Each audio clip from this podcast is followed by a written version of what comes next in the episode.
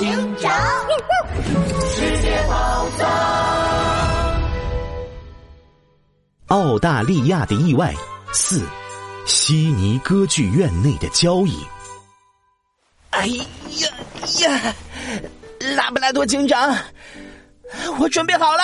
杜宾警员气喘吁吁的拎着一个纸币的大箱子走了过来。我按照你说的，在这个箱子里安装了定位器，只要嫌疑人拿到箱子，我们就能知道他们的位置，把他们一网打尽了。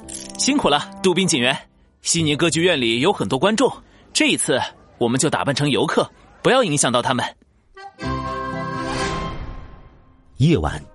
悉尼歌剧院里正在演出着精彩的舞台剧《警察和小偷》。角落里悄悄溜进来了三个戴着面具、鬼鬼祟祟的身影。大佑大哥，我们为什么要从后门溜进来啊？呃，对呀，我还想买票看演出呢。这你们两个笨蛋鸡，我们是来交易的，哪有空看演出？哎，快躲起来，交易时间马上就要到了。袋子三兄弟鬼鬼祟祟的躲在一个阴暗的角落里，等待着拉布拉多警长的到来。突然，袋熊二哥痛苦的捂住了肚子。“哎呦，袋熊大哥，我我突然肚子疼！”笨蛋。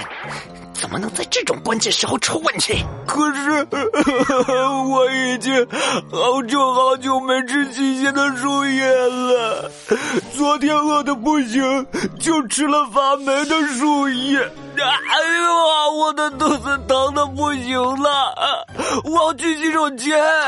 嗨，戴熊二哥捂着肚子，急匆匆的溜去了洗手间。悉尼歌剧院内的灯光渐渐暗了下来。拉布拉多警长和杜宾警员穿着普通衣服，拎着装满了纸币和定位器的箱子，走进了剧院。可灯光实在太暗了，戴佑大哥和袋鼠小弟根本没有发现他们。大哥，大哥，现在灯光这么暗，我们根本不知道那两个游客来了没有，要怎么和他们交易呀？唉，我们四处看看。找找他们！戴佑大哥和袋鼠小弟紧张兮兮的看着周围。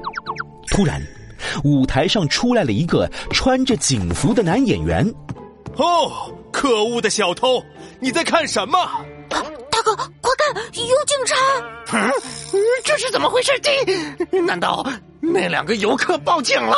戴佑大哥和袋鼠小弟还没反应过来。戴佑大哥和袋鼠小弟吓得全身的毛都竖起来了。只见穿警服的男演员从衣服口袋里掏出了一把道具枪，对准了戴佑大哥和袋鼠小弟的方向。哦，你这大胆的小贼，快把东西交出来！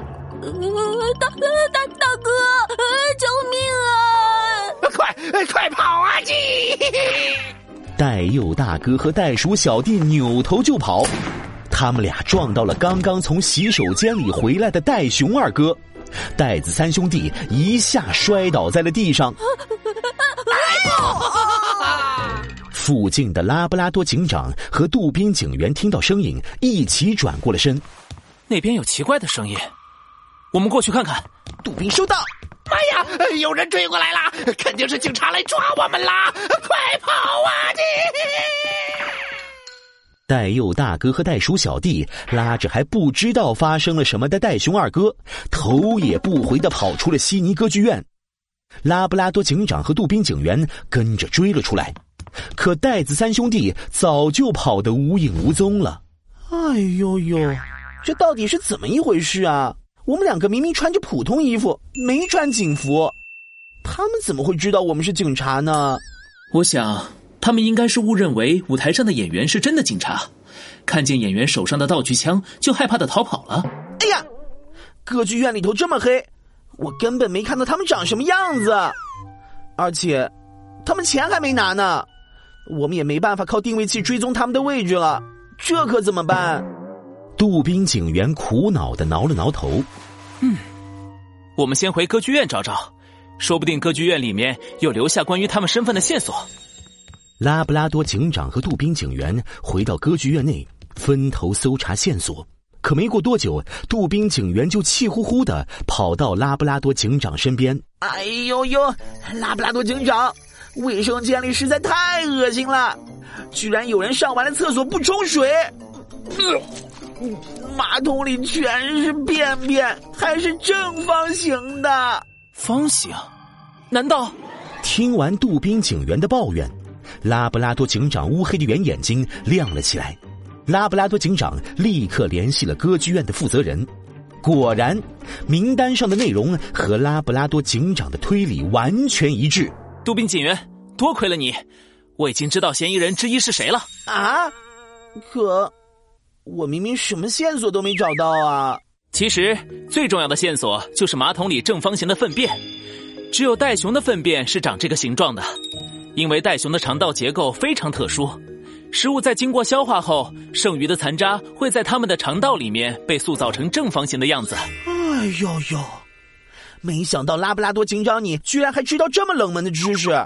不过，澳大利亚有那么多袋熊，我们要怎么确定哪一只是我们要找的袋熊呢？从昨天的电话里，我们可以知道，嫌疑人一共有三位，而且其中一位需要拳击手套，很有可能就是一个拳击手。只要有这些信息。很快就能在当地的警察局找到他们居住位置。耶！那还等什么？我们快去找吧。